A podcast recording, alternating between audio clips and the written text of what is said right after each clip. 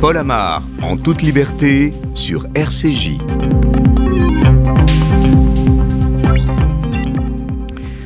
Bonjour, heureux de vous retrouver sur RCJ pour vous présenter en toute liberté cette émission de décryptage de l'actualité. Une actualité marquée à l'aube de cette année 2022 par la perspective de l'élection présidentielle. Voilà pourquoi nous inviterons le plus souvent possible une personnalité politique pour dessiner les contours de cette France du 21e siècle attaché aux valeurs républicaines, mais tenté par le populisme, fidèle à la démocratie, mais irrité par sa prétendue faiblesse, nourri à la rigueur scientifique, mais attiré par les fantaisies complotistes. Une France baroque, diverse, multiple, qui s'interroge sur son identité et qui avance, à supposer qu'elle avance, dans la confrontation, la tension permanente, le rapport de force, jamais sereine, toujours bagarreuse, jamais tranquille, souvent hystérique. Est-il possible, dans ce climat délétère, de poser sur cette France un regard distancié, loin des passions et des outrances La réponse tient dans le choix que nous avons fait de notre premier invité de l'an 22, Jean-Louis Debré. Bonjour. Bonjour. Merci d'avoir accepté notre invitation. Ancien ministre de Jacques Chirac, ancien président de l'Assemblée nationale, ancien président du Conseil constitutionnel, vous n'avez connu qu'une seule tribu, la tribu politique, mais vous avez réussi à vous en détacher pour vivre une autre vie, celle d'écrivain. Dernier livre, Quand les politiques nous faisaient rire, et celle d'acteur. Vous excellez actuellement sur la scène du théâtre de la Gaîté Montparnasse dans une pièce Les femmes qui ont réveillé la France, une pièce écrite et jouée avec votre compagne Valérie Bochnek qui nous rejoindra tout à l'heure. Cette distance que vous avez mise entre le monde politique et vous, ce geste barrière que vous avez osé avant le Covid a fait de vous un homme libre et pour le coup, le nom de cette émission vous va bien, en toute liberté. J'ai dit Covid, vous le comprendrez aisément, on consacrera la première séquence de l'émission à ce fichu virus avec le professeur Bruno Megaban. Bonjour. Bonjour. Merci d'être là vous aussi. Merci. Chef du service de réanimation à l'hôpital Lariboisière à Paris. Merci vraiment d'être avec nous pour tenter Merci, de comprendre ce qui se passe actuellement. Paul Amar, en toute liberté, sur RCJ. Les vœux échangés dans le monde entier au début du mois ont été plus qu'une simple formule de politesse cette année. Quand on s'est souhaité une bonne santé, on le pensait vraiment, avec en tête des chiffres Covid qui donnent le vertige, Margot. Plus de 368 000 personnes ont été testées positives mercredi, un niveau jamais atteint depuis le début de la pandémie et la pression hospitalière continue également de s'aggraver. Plus de 24 000 patients sont actuellement hospitalisés contre plus de 22 000 en début de semaine. Parmi eux, près de 4 000 Français se trouvent en soins critiques contre 300 à la mi-décembre. Mais tout de même, d'après le ministère de la, Santé, les séjours à l'hôpital sont tout de même plus courts. 43% des patients infectés par cette nouvelle souche restent moins d'un jour à l'hôpital contre 19% pour ceux infectés par Delta. Ce nouveau variant donne également moins de détresse respiratoire par rapport à ses prédécesseurs. La probabilité d'être envoyé en soins critiques est trois fois moins élevée qu'avec le variant Delta. Et, le pic de contagion du variant Omicron euh, atteint quoi en mi-janvier? Mi-janvier, c'est ce qu'estiment les experts, comme le professeur Arnaud Fontanet. Ce pic de contamination sera suivi d'un pic d'admission à l'hôpital. Il devrait se situer entre 2000 et 5000 par jour. Il aura sans doute lieu un peu avant à la mi-janvier en Ile-de-France et un peu plus tard dans le sud. Les chiffres de contamination devraient ensuite baisser considérablement au mois de février. Ils seront encore plus faibles au mois de mars. Et l'exemple anglais est de ce point de vue intéressant. Le Royaume-Uni pourrait figurer parmi les premiers pays à sortir de la pandémie. 95% de la population présente des anticorps. Dans la capitale, qui est l'épicentre de l'épidémie Omicron, le rythme des hospitalisations a ralenti. Il a diminué de 25,5% la dernière semaine de décembre. C'est aussi le cas du nombre de nouveaux cas de contamination. Et la pression se déplace à présent euh, depuis Londres vers le reste du pays. Le propos pour le moins insolite du chef de l'État français a, semble-t-il, produit son effet, Margot. Exactement, en termes de vaccination, ça va mieux. Plus de 594 000 personnes ont reçu une dose de rappel en une seule journée, dont plus de 33 000 primo-injections. C'est environ 40 000 nouvelles injections euh, par jour en moyenne sur les sept derniers jours. En France, aujourd'hui, 52,1 millions de personnes sont totalement vaccinées, soit 77,6% de la population. Merci Margot. Jean-Louis Lebré, euh, vous jouez sur scène tous les soirs, je l'ai dit depuis le mois de septembre. Vous êtes triplement vacciné, j'imagine. Ah oui, oui, absolument. Je suis un partisan de la vaccination. Euh, simplement, la question que je me pose, c'est, j'entends tout, ce que l'on dit, est-ce que l'on peut prévoir l'inconnu? Car euh, quand on regarde avec un peu de recul tout ce qui a été dit au début de cette pandémie, eh bien, on n'avait pas prévu ce qui allait se passer. Et donc, euh, il faut rester calme, tranquille, écouter les recommandations des uns et des autres, encore qu'il faut arriver à trouver le chemin dans toutes les recommandations des uns et des autres, et rester optimiste. La question que je me pose aujourd'hui, c'est faudra-t-il une quatrième dose de rappel? Euh, C'est l'interrogation, car si l'immunité donnée par la troisième dose diminue au bout de 6 ou 8 mois, ça veut dire qu'on peut repartir dans des pandémies extrêmement euh, longues. Euh, on n'est pas encore dans le système de la vaccination de la grippe où on vaccine qu'une fois pour un an. Est-ce que là, on est suffisamment sûr du vaccin pour dire la troisième dose suffit ou alors il faut arriver à une quatrième dose? Et vous posez la question en regardant le professeur Bruno Mégarban, chef du service de réanimation de l'hôpital Lariboisière. Là, je vous laisse répondre oui, à Jean-Louis Debré. tout d'abord, vous avez raison, effectivement, il y a beaucoup d'inconnus avec ce virus. Donc, on ne peut pas tout prévoir. D'ailleurs, au début de la pandémie, on a appliqué des schémas que l'on connaissait pour la grippe sur euh, l'épidémie coronavirus. Et donc, on s'est trompé, notamment au départ, euh, pour l'indication du port du masque, par exemple. Alors, il faut savoir que le coronavirus a déjà donné une pandémie à la fin du 19e siècle. Elle a duré 3 à 4 ans. Donc, on va dire, si c'est du même ordre, nous avons encore une bonne année euh, d'épidémie. Et le, coronavirus qui a donné euh, cette épidémie au 19e siècle est aujourd'hui un virus des rhumes. D'ailleurs, il y a quatre coronavirus qui sont responsables des rhumes euh, hivernaux habituels. Et vous avez raison, ces maladies sont très peu immunisantes. C'est-à-dire, on fait euh, chaque hiver un rhume, on peut faire même deux rhumes le même hiver avec le même euh, coronavirus. Donc, de fait, évidemment, que ce soit une immunité acquise après une infection naturelle ou après une vaccination, elle dure très peu de temps. Probablement, elle protège efficacement pendant 3 à 4 mois, puis après, elle diminue suffisamment pour qu'on puisse être réinfecté, mais à nouveau l'immunité cellulaire mémoire reste préservée et protège contre une forme grave de la maladie, et c'est ça qui est important. Alors, faudra-t-il refaire des injections de vaccins? Très, très certainement, très certainement, euh, parce qu'en fait, le but, en fait, c'est de monter très progressivement l'immunité collective à un niveau tel qu'elle permette la protection de tous les vaccinés contre le risque de maladies graves, sans empêcher la contamination, on le voit avec Omicron, euh, il y aura des, épidémies hivernales où quasiment tout le monde sera affecté par euh, le variant du moment, mais en limitant au maximum euh, les risques de maladies graves et de décès, qu'on ne pourra jamais éviter totalement. et donc oui, il faut prévoir probablement des vaccinations. Alors à quel rythme On ne le sait pas encore. Aujourd'hui, un certain nombre de pays demandent la quatrième dose. Alors à nouveau de façon ciblée à des populations très à risque, donc notamment les immunodéprimés qui en fait n'ont pas répondu euh, au vaccin et à la dose de rappel. Aujourd'hui, il n'y a pas d'indication pour le tout venant euh, de faire une quatrième dose. L'idée, évidemment, c'est d'attendre le plus tard possible pour qu'on puisse bénéficier d'une quatrième dose adaptée aux nouveaux variants, notamment Omicron, et d'éventuels euh, descendants de, ce, de cet Omicron. Est-ce qu'on peut imaginer, parce qu'au départ du Covid, on n'avait pas imaginé ces mutations extrêmement rapides et l'arrivée d'Omicron. Est-ce qu'aujourd'hui, où on a le Covid, l'Omicron, est-ce qu'on peut euh, être sûr qu'il n'y aura pas une nouvelle mutation qui fera qu'un nouveau virus Covid arrivera? Mais c'est tout à fait prévisible. Il va y avoir encore des mutations. En fait, euh, la vie est faite pour les virus de mutations répétées, puisque c'est un phénomène naturel euh, qui se produit au moment où le virus se réplique, car il y a toujours des petites erreurs dans la réplication du matériel génétique.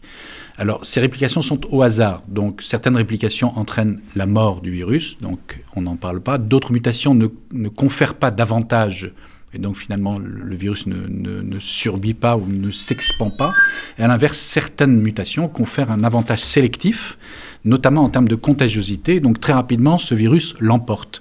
Mais évidemment, il peut, on peut imaginer qu'il puisse y avoir des mutations qui entraînent une augmentation de la dangerosité. On va dire, si le virus est trop dangereux, à la limite, il tue très rapidement son hôte, donc quelque part, il se répand moins, puisqu'il il entraîne immédiatement le décès de la personne, donc il se répand moins. Donc ce n'est pas un avantage pour le futur. Donc la vie montre que les virus et les, variants qui vont être sélectionnés sont ceux qui se reproduisent de plus en plus vite et qui sont finalement qui s'habituent euh, à, son hôte, et donc en fait qui vivent avec l'immunité acquise euh, euh, par l'être humain en l'occurrence, sans nécessairement induire de pathologie. Le but du virus n'est pas nécessairement de donner des signes cliniques, mais de se reproduire. Et, il y a encore de la marge en termes de, de, contagiosité, puisque le, le, virus, on, estime que l'Omicron a un coefficient de reproduction de l'ordre de 10 euh, le, virus euh, de la rougeole est de l'ordre de 20. Donc il y a encore possibilité d'obtenir des virus encore plus contagieux. Euh, justement, la, question de Jean-Louis Dobré est d'autant plus pertinente qu'apparemment un nouveau variant est en train d'apparaître. En Israël, ils en parlent et qui serait beaucoup plus dangereux que Omicron. Alors, bon, j'ai pas de données précises pour, pour, pour, me prononcer sur ces nouveaux variants éventuels, mais en fait, tous les jours, il y a des variants. C'est pourquoi les, les autorités sanitaires les classent soit d'intérêt parce qu'effectivement, ils ont des particularités qui soulèvent l'intérêt euh, scientifique, soit de, préoccupation, parce qu'ils ont des mutations qui leur confèrent soit un caractère beaucoup plus contagieux, soit un caractère de dangerosité. Euh, et donc, Omicron avait surtout effectivement ce caractère de, propagation très intense. Il avait beaucoup, beaucoup de mutations, qui fait que même par rapport aux autres euh, variants précédents, il est un peu à part dans l'arbre phylogénétique. Euh, maintenant, on ne sait pas, et c'est ça le problème. Est-ce que les variants à venir vont plutôt apparaître à partir d'Omicron, ce qui est l'hypothèse principale, puisque c'est celui qui domine actuellement, ou quand même à partir des autres variants, notamment du Delta. Et donc à ce moment-là, évidemment, une nouvelle épidémie pourrait retrouver une certaine gravité, euh, parce qu'il faut savoir que tous ces variants ne disparaissent pas de la planète. Il y a des réservoirs humains, alors certes en petit nombre, notamment chez des non-vaccinés immunodéprimés, dans lesquels le virus peut, se, peut survivre pendant plusieurs mois, et les animaux, euh, dans lesquels non, euh, il peut survivre et même muter et se combiner à des coronavirus euh, d'origine animale. Donc c'est mm. vraiment une zoonose comme, comme maladie. Alors, on sait la pression qui s'exerce sur l'hôpital. Quel est l'état de votre service, euh, Bruno Garban ben, Écoutez, nous sommes dans une situation relativement stable. Je dirais, euh, il y a bien une pression parce que globalement le nombre augmente, mais de façon relativement lente. Euh, alors, on va dire, dans les réanimations, nous sommes plutôt stables. pourquoi? Parce que nous avons essentiellement des patients qui sont là depuis très longtemps, plusieurs semaines, qui sont contaminés au variant Delta, qui sont extrêmement graves qui luttent pour leur survie. On ne sait pas s'ils vont vivre ou mourir, on ne sait pas. Très peu de nouveaux entrants. En fait, dans les nouveaux entrants que nous avons en réanimation, nous avons deux catégories. Nous avons de façon très rare, très rare, des patients qui ont une pneumonie Covid classique liée à Omicron, mais c'est très rare. Généralement, c'est des sujets essentiellement immunodéprimés.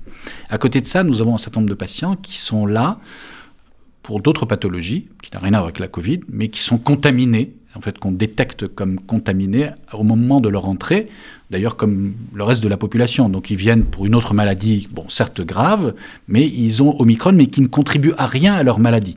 Et malheureusement, les statistiques dont on parle combinent tous ces patients. En fait, ils combinent des patients qui ont des pneumonies graves Covid et des patients qui ont d'autres maladies avec la Covid comme tout le monde. Alors les, patients... Et, ce, pardon. Et, ce, contingent de patients est quand même pas négligeable. Chez moi, par exemple, il, est, il représente un tiers des patients actuellement dans le service. Les patients Covid, proportion de patients vaccinés, non vaccinés Alors, les pneumonies graves à Covid, c'est 80% de non-vaccinés. Et les 20% de vaccinés sont soit des vaccinations incomplètes, soit surtout des patients immunodéprimés. C'est-à-dire, c'est pas un échec du vaccin, c'est un échec de la réponse de l'autre au vaccin. Donc, hors vaccin, pas de salut. Enfin, risque maximum. Ah non, mais je pense, mais très clairement, c'est-à-dire le vaccin bien fait avec sa dose de rappel vous protège complètement du risque de faire une forme grave et de vous trouver en réanimation et de, mourir. Vous, clairement. Mais clairement, sans aucun doute. Vous voyez, si nous, on n'était pas vaccinés, je ne serais peut-être pas là en train de vous parler, je serais peut-être mort. Vous voyez, c'est clairement. Professeur, dans d'autres euh, pandémies, euh, le vaccin, je pense à, la rougeole, est arrivé à éliminer pratiquement le virus. Ou sinon, pas éliminer le virus, euh, à, à, faire qu'il ne se répande plus. Est-ce qu'aujourd'hui, on peut imaginer des cas comme jadis euh, où il y avait euh, la polio, la rougeole, euh, toutes ces maladies, et les vaccins, au début, avec un rappel 4 ou 5 ans plus tard, ou 10 ans plus tard, pour les enfants, à éradiquer la maladie. Alors, on va dire, dans beaucoup de maladies, la vaccination protège contre la forme grave de la maladie. Elle n'empêche pas la contamination. Par exemple, la rougeole, la rubéole, sont des virus qui existent. Pouvez tout à fait être contaminé alors que vous êtes vacciné, mais vous ne ferez pas une forme grave de la maladie. D'ailleurs, pour la rougeole, on l'appelle rougeolette, c'est-à-dire une petite forme très mineure, de, voilà, qui passe souvent inaperçue, de la rougeole, mais on peut tout à fait être contaminé. Alors, en fait, c'est l'immunité collective de la population qui va quand même réduire un tout petit peu le risque d'être contaminé en diminuant la circulation du virus, notamment pour des virus qui mutent très peu, ou plus rarement. Donc c'est le cas par exemple de ces virus. Euh, maintenant, euh, est-ce qu'on pourra envisager dans la suite des vaccins qui protègent à plus long terme et de façon plus efficace? Oui, bien sûr. Oui, bien sûr. Euh, donc c'est tout l'objet de recherche. Alors, je vais vous donner un, exemple très intéressant qui a été publié récemment dans la littérature médicale. Ce sont des survivants du SRAS, c'est-à-dire la maladie en Asie du Sud-Est liée au SARS-CoV-1 et qui ont été vaccinés avec l'ARN messager du SARS-CoV-2. Eh bien, chez ces personnes, on a découvert des anticorps que nous tous ici n'avons pas du tout, donc développés à la suite de cette vaccination après infection naturelle par SARS-CoV-1, qui, défend, qui, donc, qui neutralise non seulement tous les variants connus euh, de façon très efficace du SARS-CoV-2, mais aussi tous les variants que l'on a développés en laboratoire mais aussi tous les variants du SARS-CoV animaliers.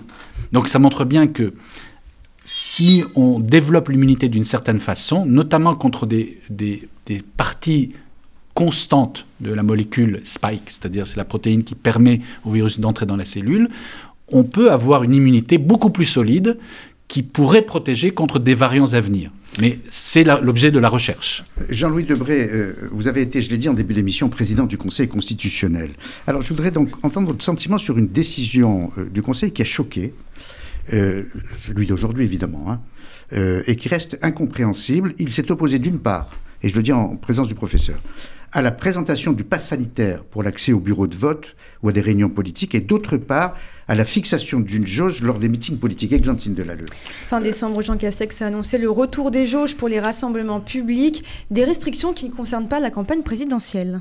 L'exercice du culte, d'une part, et les activités politiques et électorales, d'autre part, euh, sont soumises à des dispositions spécifiques dans notre droit constitutionnel qui leur assurent, on va dire, une, une protection encore plus forte.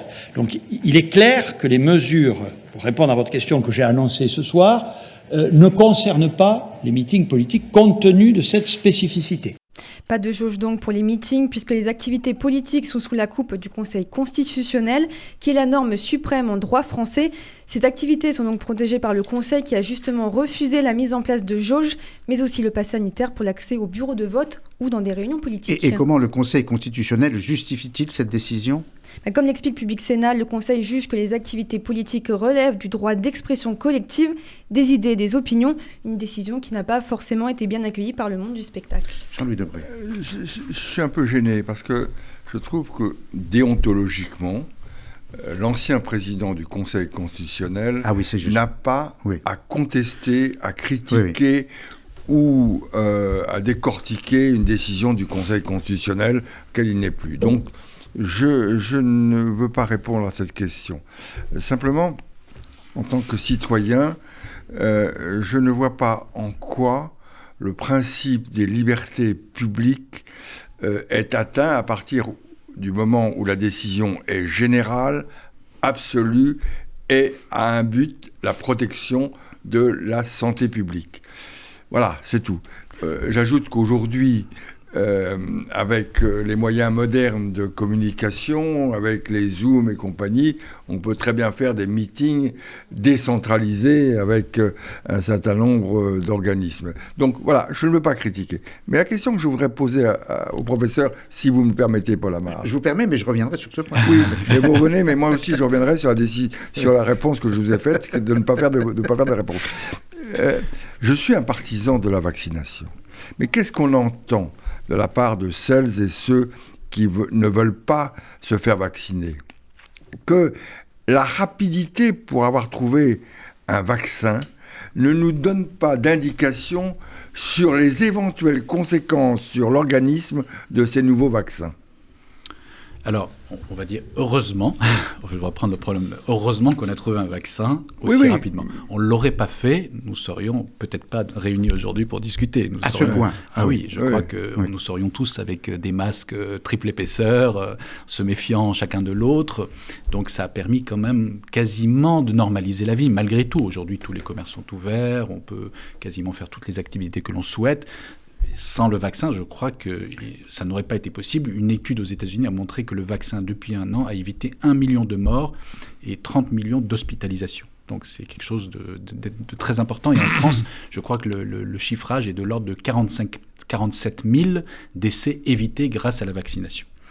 Alors, euh, euh, effectivement, on ne peut pas garantir à 100% qu'il n'y ait pas de d'éventuels effets secondaires que l'on n'ait pas vus. Alors déjà, vu le nombre de personnes vaccinées euh, dans le monde, on va dire la moitié de la population humaine est doublement vaccinée aujourd'hui. Je crois que s'il y avait un effet secondaire qui devait être observé à court ou moyen terme, on l'aurait vu. Alors globalement, dans les vaccinations, le risque d'effet à très long terme est quasi nul. Ça n'est pas connu avec d'autres vaccins. Donc il y a peu de probabilités. Maintenant, je dirais, si jamais il y en avait un, on ne peut pas l'écarter évidemment puisqu'on n'a pas la période nécessaire d'observation, eh bien, à mon sens, cet effet serait observé de la même façon avec l'infection naturelle. Puisqu'en fait, le vaccin à base d'ARN, c'est un petit morceau de l'ARN total du virus. Donc quand vous faites infecter par le virus, vous avez le gros morceau au lieu d'avoir le petit morceau et vous l'avez en encore plus de, quantité. Donc si le petit morceau devait donner un problème, je ne vois pas pourquoi le grand morceau ne le donnerait pas. Donc vous aurez le même type de problème. Donc ah, seul serait préservé ceux qui non, non, vaccinés, non infectés. Je, voulais, je voulais poser cette question pour rassurer celles et ceux que j'entends qui nous disent attention, ce vaccin a été trouvé trop vite, on n'a pas le recul la réponse du professeur rassure tout le monde. Alors, dans la minute trente qui nous reste euh, dans cette séquence consacrée au Covid, moi je reviens sur ce point. Je comprends le devoir de réserve de Jean-Louis Daubier, bien qu'il ait répondu en partie à la question quand même. votre avis, professeur, une jauge pour la pièce de théâtre que joue Jean-Louis Debré depuis le mois de septembre, euh, La Quête Montparnasse, et pas de jauge pour le meeting de Zemmour.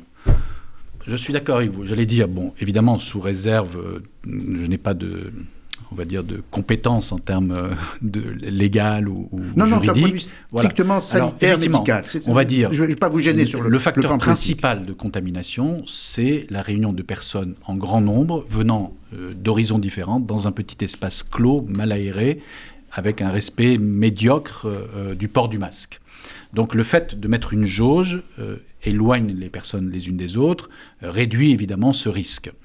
Alors, euh, autant je dirais le fait de ne pas rendre obligatoire le pass sanitaire ou vaccinal à ces réunions ne me choque pas parce qu'en fait à nouveau le pass vaccinal n'a pour but en fait que de pousser à la vaccination. Et donc je dirais pour une personne qui n'est pas vaccinée, il vaut mieux l'empêcher d'aller au café parce qu'il va aller se vacciner. Mais si on lui dit mm. vous n'irez pas au meeting politique, je ne pense pas que ça va changer sa stratégie de ne pas se faire vacciner, de, se faire vacciner. Euh, par contre, effectivement, je dirais c'est à mon avis un mauvais signal que l'on donne aux autres euh, acteurs de la société, les restaurateurs, les organisateurs de spectacles, etc.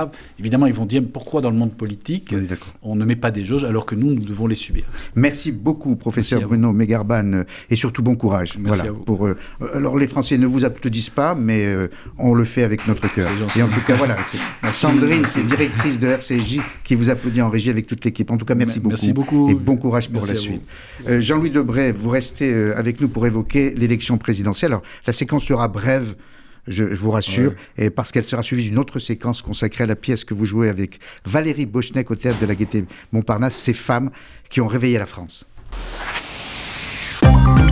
Paul Amar, en toute liberté, sur RCJ. Il est 12h28, nous sommes en compagnie euh, en direct de Jean-Louis Debré, ancien député, ancien ministre, Ancien président de l'Assemblée nationale, ancien président du Conseil constitutionnel, nouvel acteur au théâtre de la Gaîté Montparnasse aux côtés de Valérie Bochnek, qui nous rejoindra dans un instant après une courte séquence consacrée à l'élection présidentielle. J'imagine, Jean-Louis Debré, qu'elle ne vous laisse pas indifférent, même si vous vous êtes éloigné du monde politique. Et vous nous direz si vous croyez dans les chances de Valérie Pécresse, qui représente votre famille politique à cette élection et qui, elle, y croit dur comme fer, Églantine. Si on en croit le dernier sondage GELAB, Emmanuel Macron serait au coude à coude au second tour avec Valérie Pécresse depuis son élection au Congrès, elle profite d'une dynamique, une dynamique si forte qu'un sondage avait même révélé il y a un mois la défaite d'Emmanuel Macron face à la candidate LR. Encore faut-il franchir l'obstacle du premier tour. Si sa désignation pardon, pardon, en tant que candidate l'a rendue légitime, la dynamique s'est en effet essoufflée puisqu'elle se dispute avec Marine Le Pen et Éric Zemmour pour décrocher le deuxième ticket au second tour. Tous les trois sont au coude à coude avec environ 16% des voix. Et alors, quelle est sa stratégie pour euh, tenter de, coiffer au poteau les deux candidats d'extrême droite? Alors elle est très simple, installer un duel avec Emmanuel Macron et donc effacer Le Pen et Zemmour. Dès que le chef de l'État s'exprime, Valérie Pécresse et son équipe répliquent dans les médias ou sur les réseaux sociaux, comme par exemple après les nouvelles annonces sécuritaires d'Emmanuel Macron. Il nous propose, euh, il nous fait des propositions d'ailleurs un peu gazeuses sur, euh, la sécurité à horizon 2030. C'est pas un président de la République qu'on a vu à Nice euh, lundi. D'ailleurs, c'était hein assez ironique. Il venait poser la première pierre d'un commissariat qui n'aura son permis de construire que dans un an. Mmh. Donc vous voyez, c'était bien un, un, pardon, un déplacement de candidat sur la sécurité. La droite a-t-elle des chances de fouler à nouveau les pavés de l'Elysée Selon un sondage du JDD, 46% des Français considèrent que Pécresse est la plus capable de battre Macron. Cependant, plus de la moitié pensent qu'elle ferait ni mieux ni moins bien que le chef de l'État si elle était au pouvoir. Jean-Louis Lebré, vous y croyez dans ces chances? Vous savez, euh, d'abord j'ai pris beaucoup de recul et que le monde politique que j'observe n'est plus le monde politique que j'ai connu donc je prends beaucoup de distance. Qu'est-ce que je constate? Je constate que on n'est plus du tout dans la situation qui a été celle de la Ve République pendant longtemps, de la bipolarisation politique. D'abord parce que le professeur Raymond, il y a longtemps, en avait parlé, il y a de multiples extrêmes droites, il y a euh, de multiples droites. Aussi. Euh, ce qui m'inquiète quand je regarde l'extrême droite, c'est quand on additionne les voix des deux candidats d'extrême droite, on se rend compte qu'il y a une évolution qui est assez préoccupante et même à mon point de vue très préoccupante.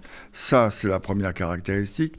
Deuxième caractéristique, d'ailleurs l'histoire est là aussi pour en témoigner, euh, on n'est plus dans la période de l'unité de la gauche. D'ailleurs, l'histoire politique française, il y a très peu de moments où la gauche a été unie.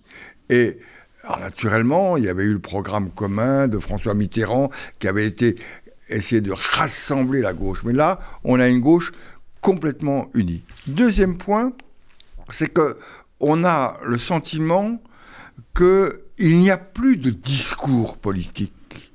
Euh, on est euh, élu sur des espérances. Euh, le programme commun de Mitterrand, euh, ses 110 propositions. Vous aviez l'ascenseur social de Chirac, vous aviez une certaine idée de la France et de l'État du général de Gaulle. Aujourd'hui, on n'entend plus rien. Sur la gauche, il n'y a plus de discours idéologique. Et un pays ne peut fonctionner dans la démocratie que s'il y a une gauche républicaine et une droite républicaine. Or aujourd'hui, et la gauche et la droite républicaine n'expriment plus de grandes espérances. Alors, il y a une situation qui est très particulière. On a euh, un président sortant euh, qui, euh, n'est pas encore candidat, pour qui la politique depuis euh, cinq ans, c'est pas de régler les problèmes, c'est de faire taire ceux qui les posent. Et, donc c'est à coup de subventions, on fait taire, on fait taire, on fait taire. Mais à force de faire taire, ça gronde. On a un président qui n'a développé aucune empathie avec le peuple. N'a pas le sentiment euh, que ça prend, il ne développe pas, il a une image très, très sûre de lui, très dominateur, etc. Donc le peuple ne se retrouve pas dans tout cela. Alors, euh, il espère un changement. Je crois et j'espère peut-être que son changement va arriver parce que, et c'est la deuxième remarque que je ferai, euh, il y a des vrais problèmes qui se posent à la France. Ces vrais problèmes, c'est les problèmes du pouvoir d'achat. Alors je sais bien qu'on annonce qu'on bloque euh, pendant l'année 2022 à 4% l'augmentation de l'électricité, mais euh, en 2023, tout va se débloquer. Et la France, les citoyens français n'ont plus les moyens. On a un endettement énorme. Or, on peut dire tout ce que l'on veut, il faut rembourser l'endettement, plusieurs dizaines, centaines de milliards. Tout ça se euh, situera au niveau des impôts. Donc on est en train de tout différer pour faire croire que la situation euh, est calme et tranquille. J'ajoute qu'on vit dans un monde, et le Covid va énerver ce monde, où les tensions internationales n'ont jamais été aussi grandes et qu'on revoit réapparaître l'affrontement entre le bloc communiste, le bloc soviétique mmh. et le bloc américain.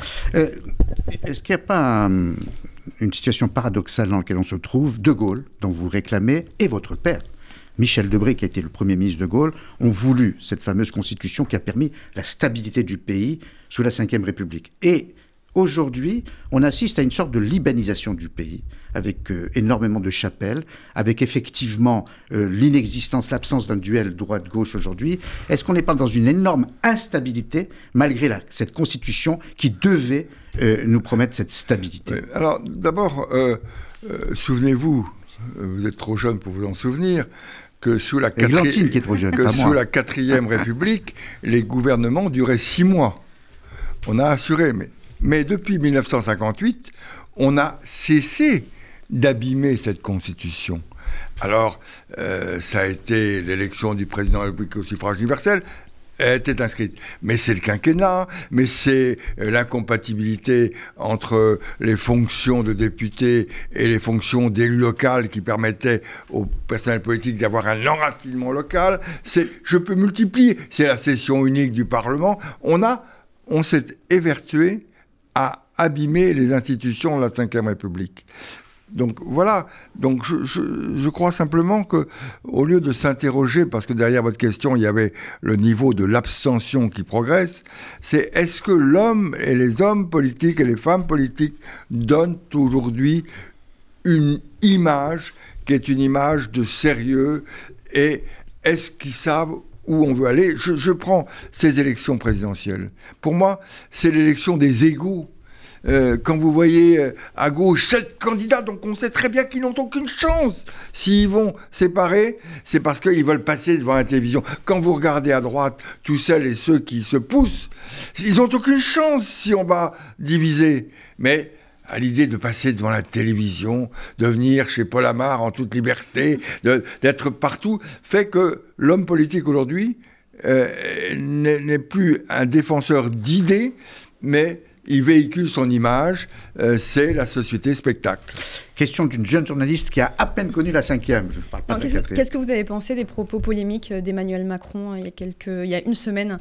Quand il disait qu'il avait le droit d'emmerder les, non-vaccinés. Mais euh, ce, qui m'a choqué, permettez-moi de vous dire, c'est plus le fait de la deuxième partie de ce qu'il a dit, où il laisse entendre qu'ils ne se sont pas des citoyens. Or, la loi définit la citoyenneté et euh, si euh, n'étaient pas un bon citoyen tous ceux qui ont entre guillemets, emmerdés à un moment de leur époque, il y aurait beaucoup de femmes et d'hommes qui ne seraient plus des citoyens. Donc, ne mélangeons pas tout. Bon, je pense qu'un discours présidentiel, un discours d'un candidat à la présidence, c'est un discours qui rassemble, qui donne de l'espérance, qui donne un dynamisme.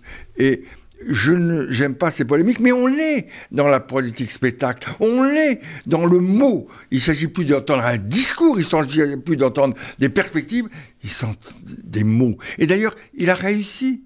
Immédiatement, tout le monde a repris, on a parlé de lui. Il n'est même pas candidat et on parle de lui. Hmm. Euh, vous avez dit à plusieurs reprises, et on vous entend, que vous avez pris des distances avec la politique. Et vous, d'ailleurs, vous, non seulement vous l'assumez, mais vous le démontrez. Je cite votre dernier livre qui vient de sortir il y a quelques semaines, Quand les politiques nous faisaient rire, aux éditions euh, Bouquin. Édition Bouquin. Donc c'est un, un essai avec la photo de deux hommes. L'un qui vous est cher, évidemment, Jacques Chirac, mais aussi François Mitterrand. Je dis parce qu'on est aussi filmé, donc je le montre. Oui, oui, oui. Mais euh, Ils avaient de l'humour. Ils avaient de l'humour, mais l'humour en politique a une finalité. L'humour permet de déstabiliser euh, son, son adversaire, et l'humour a une autre finalité de rassembler ses partisans en faisant rire. Euh, quand, quand euh, un, candidat dit d'un autre, il vous promet tout, les promesses n'engagent que ceux qui les reçoivent, ça fait rire, ça rassemble. Et donc, il y avait de l'humour. J'ajoute que si aujourd'hui il n'y a plus d'humour, c'est parce que, et, dans ce livre, euh, je, reviens à l'époque euh, de la quatrième, de la cinquième, de la troisième, mais euh, les hommes et les femmes politiques avaient une grande culture.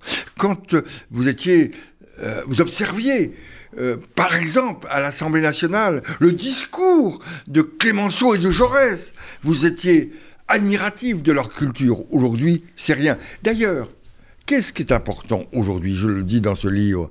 C'est pas le discours dans l'hémicycle, c'est la petite phrase que vous allez lâcher dans la salle des quatre colonnes qui sera reprise. Et un jour, il y a un député qui me dit Mais comment est-ce que je pourrais faire pour qu'on me fasse passer à la télé? Mais j'y dis du mal de tes propres amis. Il l'a fait, il est passé. Et donc, on est dans un système extrêmement pervers qui n'est plus un système où on développe des idées, mais des petites phrases. Et en plus, si vous êtes drôle, alors c'est fantastique. Et pour terminer cette séquence, je ne résiste pas au plaisir de citer votre livre et de citer de, cet extrait d'André Santini qui est absolument magnifique. Euh, à propos du primat des Gaules, Monseigneur de Courtrai n'a rien compris au préservatif, la preuve. Il le met à l'index. Oui, c'est l'autre phrase fantastique. On avait un ministre de la Justice un jour qui était au gouvernement. Et, euh, quelle est la différence, dit Santini, entre euh, Saint-Louis et Arpaillange alors tout le monde dira, je sais pas. Eh bien, Saint-Louis rend la justice sous un chêne et Arpaillange comme un gland. la messe est dite. Vous savez, le seul fois où j'ai été euh, drôle à l'Assemblée, c'est il y avait un député qui s'appelait Monsieur Mamère, qui était député écologiste. Et Noël, Mamère euh, sort une grande tirade contre les institutions de la Ve République. Je demande la parole. Est-ce que je peux vous interrompre, monsieur Mamère? Oui, allez-y. Et je dis, je préfère la constitution de mon père à celle de ma mère. Parce que c'est mon père qui a écrit la constitution. Et donc, immédiatement, hurlement de rire dans l'hémicycle. Et ma mère dit ben, je ne peux pas continuer dans ces conditions. L'humour en politique. Merci beaucoup. Allez, on va quitter euh, la scène politique pour une autre scène, la vraie, faite de planches et de tentures rouges où les coups entendus, les fameux trois coups, appellent davantage au plaisir et non à la violence. Le théâtre qui occupe vos soirées d'acteurs depuis le mois de septembre 2021 avec votre complice, compagne, partenaire, Valérie Bochnek. Elle nous rejoint dans un instant. Réadaptation, réhabilitation, réinsertion. Les trois missions du Beth Avec ses cinq centres spécialisés en Israël, le Beth vient en aide aux soldats invalides de Tzahal. Le Beth une deuxième maison pour ces soldats meurtris et souvent handicapés à vie. Aidez la Fondation Beth Adressez vos dons en ligne à partir de notre site internet beth-alorem.fr bet-halochem.fr. Reçu serfant en retour. Le KKL, depuis 120 ans, une histoire extraordinaire. Une aventure qui mêle écologie, réalisation d'infrastructures et plantation d'arbres. Une histoire d'éducation sioniste et d'investissement dans le futur des jeunes générations. Le KKL, c'est la réalisation du rêve de ceux qui ont cru en ce miracle que l'on appelle Israël. Mais par-dessus tout, le KKL, c'est un amour indéfectible et un engagement pour la terre et le peuple d'Israël. Faites partie de cette aventure en soutenant le KKL de France. Faites votre don sur kkl.fr.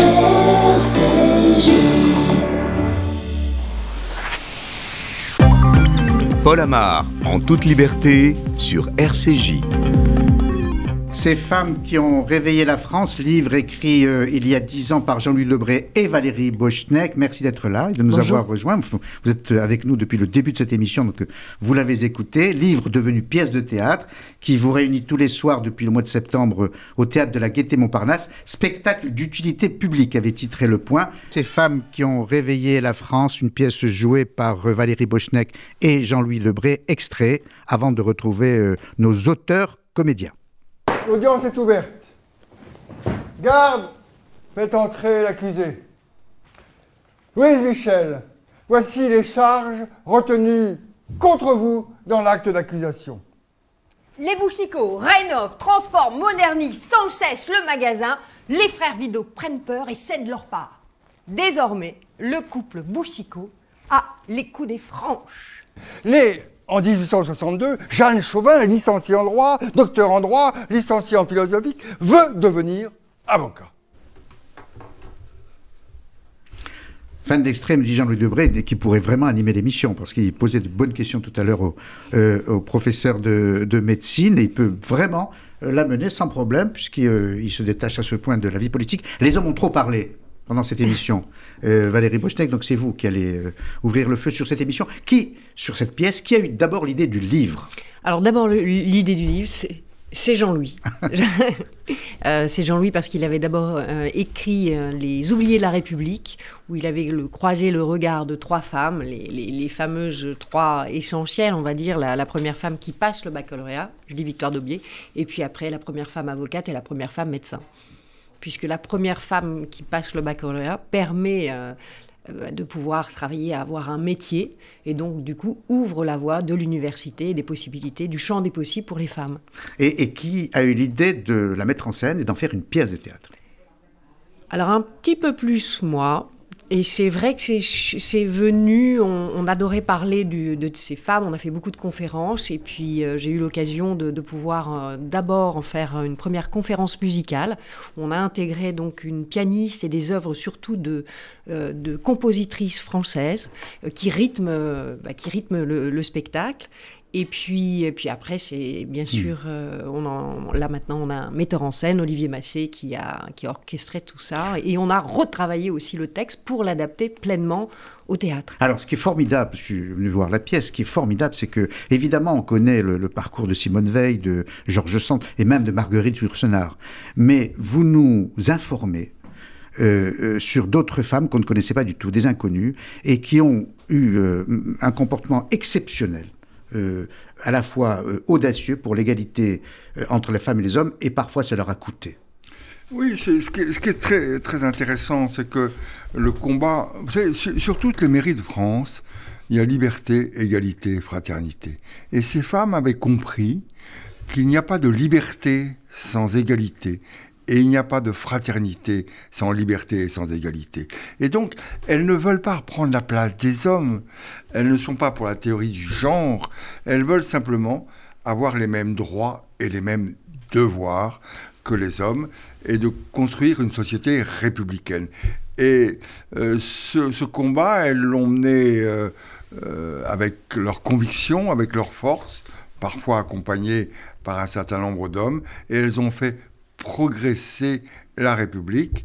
Euh, je pense qu'elles sont des exemples pour celles et ceux qui sont résignés, blasés, sceptiques, qui, veulent, qui subissent le temps. Non, allez, agissons. Agissons pour l'égalité, agissons pour la laïcité, agissons euh, pour la fraternité. Et c'est ça. Et quand je dis que ça leur a coûté, euh, vous donnez l'exemple d'Hélène de Gouges, qui, pour avoir simplement réclamé l'égalité, a été décapité. Oui, puisqu'elle réclamait le droit, à la voilà, le droit à l'accession à la tribune. Donc, si on peut aller à la, tribune, j'ai le droit aussi bah, d'être à l'échafaud si j'ai commis un crime. Et, et bon, alors Jean-Louis, d'une manière. Euh, euh Est-ce que c'est un spectacle qui est drôle hein, Qui est drôle. Oui, bah, on va, on va, on va, commencer par toi, et hop, il la guillotine. Hmm. Donc, c'est vrai qu'on on, essaye de rendre cette histoire qui peut être complexe, très, oui, drôle, émouvante, passionnante. C'est ce qu'on ce qu'on nous dit dans tous les gens qui viennent voir le spectacle. C'est-à-dire que à la fois on en ressort un petit peu plus intelligent, on apprend plein de choses, on redécouvre, et puis on, repart avec la pêche justement, avec l'envie de continuer le combat, comme, comme une chanson d'ailleurs que, que je chante dans, dans, la, dans la pièce. On continue le combat et c'est à, chacune aujourd'hui de, prendre, de, se, de se prendre en main. Et je crois que c'est l'époque, on a des grandes voix à l'époque, elles avaient des grandes voix, euh, des grandes voix et sont des inconnus qui, qui, ont écouté ces voix et qui ont pris le baluchon et qui ont combattu.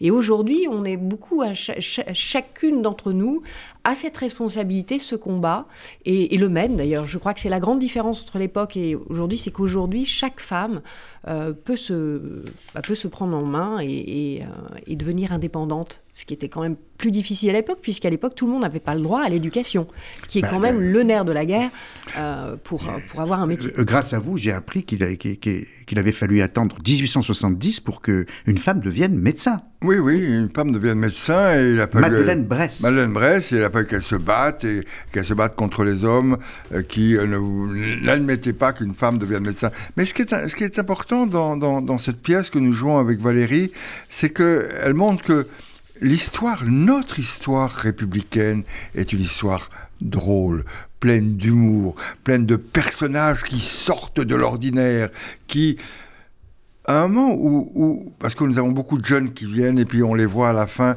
où les gens s'interrogent, qu'est-ce que je vais faire de mon avenir? Prenez en main votre avenir, regardez comment ces femmes ont repris euh, l'initiative, comment elles ont donné un but à leur vie. Et toute la philosophie de cette pièce, euh, ces femmes qui ont rêvé la France, c'est de dire à tous ces jeunes, eh bien voilà, vous avez vous avez une route qui s'ouvre devant vous.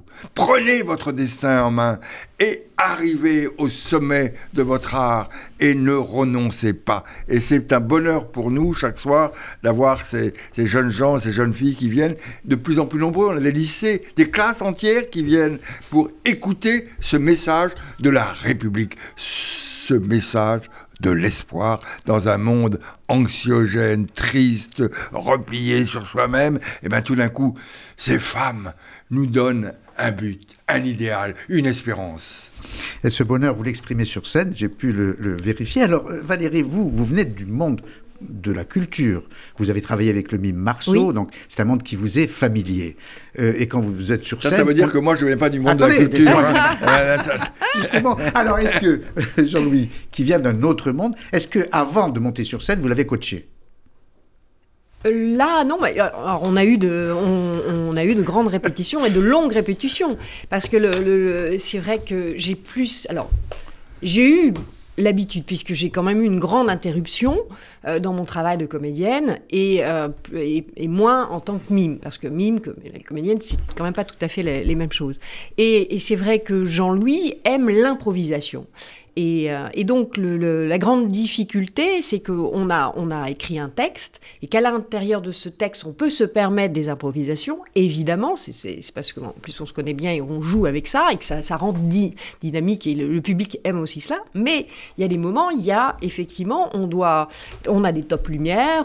Donc ça, c'est vrai que Jean-Louis était très peu euh, familier à ça. C'est-à-dire qu'à tel moment, ben, il y a le piano qui va jouer, à tel autre moment, il y a un changement de lumière, donc, et puis l'autre. Et ça, c'est vrai qu'il a dû apprendre et que bah, l'apprenti comédien Jean-Louis Dobré est devenu un vrai comédien et qui maintenant euh, maîtrise bien tous ces éléments. Je n'étais pas surpris parce que je savais ce que vous aviez fait dans, une vie antérieure, notamment avec le mime, que j'avais reçu dans une autre antérieure, la mienne, une, Très belle émission. Mais j'étais bluffé par vous. Alors vous savez, Jean-Louis, je suis. C'est la première fois que quelqu'un est bluffé par moi. Ah quel bonheur, quel bonheur. Je reviens quand vous voulez. vous savez que j'étais très avare de compliments quand j'interviewais des hommes politiques. Voilà. Mais là, je m'adresse à l'acteur. Je vous assure que j'étais bluffé. Vous avez un talent d'acteur sur scène. En plus, une présence physique. Et là, une et vous êtes heureux sur scène, c'est incroyable. il, y a une facilité. Il y a une époque où je trouve que Jean-Louis a une, on dit une gueule, hein, dans le bon oui, sens. Il a une gueule, absolument. mais, euh, vous êtes bon quand vous êtes heureux. quand vous avez chaque soir euh, aller jouer au théâtre de la Gaîté, c'est pas un pain somme pour moi, c'est un bonheur. Je vais pouvoir regarder, parler de l'histoire, parler de mon pays et faire rire celles et ceux qui sont là. Cette espèce de communion. Vous savez, on, on vit dans un monde extraordinaire. Il y a des télévisions, des réseaux sociaux, etc. Tout le monde communique, mais personne ne se parle plus. Et quand je suis sur la scène du théâtre, je regarde les gens dans les yeux et en réalité, je leur parle. Et nous nous parlons. Et de temps en temps, euh, Valérie dit que j'aime bien improviser, de temps en temps, quand j'entends au premier rang, au troisième rang, une remarque, eh ben, je la réintègre dans mon texte quelques minutes plus tard. Et puis, euh, montrer que l'histoire, c'est pas c'est aussi proche de la réalité quand, quand nous faisons des allusions à, à l'actualité récente. C'est pour montrer que l'histoire, il y a une continuité dans l'histoire. Et ce que nous vivons aujourd'hui, et que nous croyons être exceptionnel, eh bien, c'est pas exceptionnel. C'est le long fil de l'histoire. La France, c'est un roman. La France, c'est un livre d'histoire. La France, c'est une histoire qu'on a envie d'écouter. Je regarde, je vois vos, vos téléspectateurs et venez, venez, laissez-moi vous prendre par la main et venez écouter notre histoire. Et c'est vrai que c'est une actualité. Par exemple, on, on- on a le- sur les Boussicots, sur, la, sur Marguerite Boussicot, dont on parle peu, puisqu'on parle tout- tout- toujours d'Aristide. Euh, là, vous aviez la période du Blanc. Alors, on, fait, on a vu récemment d'ailleurs un grand reportage sur la période du Blanc et Aristide qui a lancé ça. Et puis, on parle jamais de, Marguerite. Donc, nous, on s'amuse aussi à faire revivre tous ces éléments, ces clins d'œil dont- à la- l'actualité dont, dont parle Jean-Louis. D'ailleurs, le quoi qu'il en coûte est partie de nos best-sellers. Mais, euh, et donc, euh, ça permet de, de- comprendre ce qui s'est passé et tout, ce- tout ce qu'on leur doit. Théâtre de la Gaîté Montparnasse, euh, vous jouez depuis le mois de septembre, vous allez jouer jusqu'à la fin euh, du mois de mars. Donc vraiment, je vous recommande d'aller voir cette pièce. Non seulement vous passerez un beau moment, mais vous apprendrez énormément de choses. D'habitude, nos invités nous disent au revoir avant le dessin de Grimbe, qui est notre dernière séquence, mais je vous propose de rester avec nous parce que ce dessin va vous intéresser, vous comprendrez aisément pourquoi. Ça n'a pas été fait exprès, mais il y a un lien avec la pièce que vous, euh, que vous nous proposez à la Gaîté Montparnasse. Grimbe, vous êtes avec nous? Oui, bonjour, je suis là. Bonjour Graham, merci de vous retrouver euh, pour cette nouvelle année 2022 sur RCG. Alors Graham est une très jeune dessinatrice avec un énorme talent qui travaille pour Charlie Hebdo et qui nous propose euh, chaque semaine un dessin. Je vous laisse euh, le, le décrire Graham. D'accord, merci. Alors, pour célébrer la, la nouvelle année sur RCJ, je vous propose un dessin sur la modernisation des, des talibans.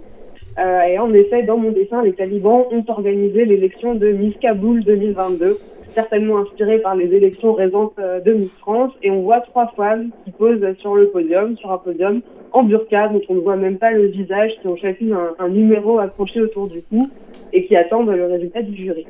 Qu'il est important de garder son peuple diverti, mais toujours dans le respect de la pudeur.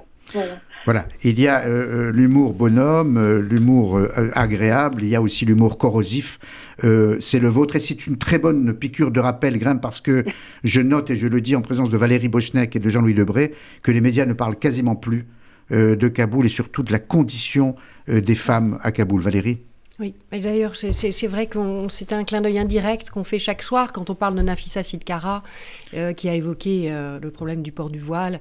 Et, euh, et c'est à chaque fois un hommage euh, bah, aux femmes de Kaboul qu'on qu'on rend indirectement. Et effectivement, là aussi, je l'ai appris. Alors, j'étais trop jeune pour, pour m'en souvenir, mais vous nous informez, que vous m'avez informé, que sous le gouvernement de votre père, Michel Lebris, il y avait une femme algérienne musulmane, Oui. ministre. Musulmane et ministre, et, et qui, euh, toute sa vie, a lutté pour que les femmes enlèvent le voile.